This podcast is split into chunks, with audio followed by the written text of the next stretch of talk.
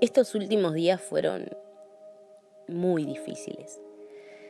A veces miro para atrás y me doy cuenta de que todo lo que tenía en mi vida ya no lo tengo más.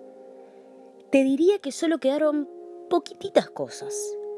En definitiva y con un resto de asombro, termino dándome cuenta de que todos los duelos que transitamos terminan siendo duelos por nosotros mismos.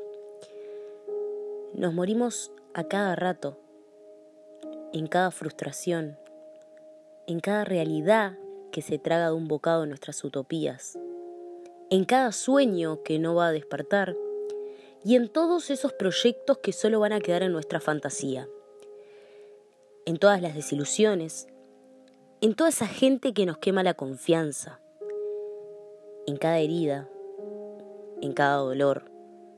Morimos y nacemos a cada instante. Cada vez que alguien se nos va, o también y mucho más doloroso, cada vez que alguien nos deja. Morimos cuando abandonamos, cuando no nos eligen, cuando nos arrepentimos, cuando perdemos tiempo abriendo el corazón en lugares donde no se lo escucha latir. Traición. Morimos en cada traición. No importa de dónde venga, si de adentro o de afuera. Morimos igual. Morimos siempre.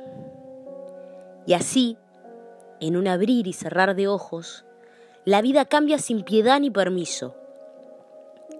Mi vida no es la de ayer. Recién Federico me dijo que me pasó un tren bala por arriba.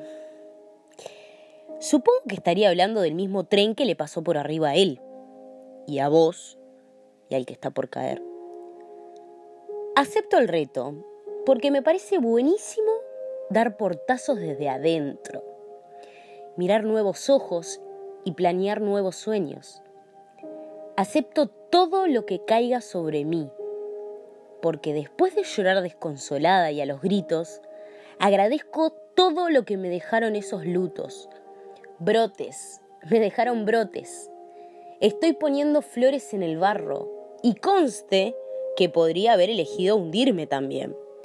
Pero no, estoy poniendo flores en el barro. Imposible que no crezcan.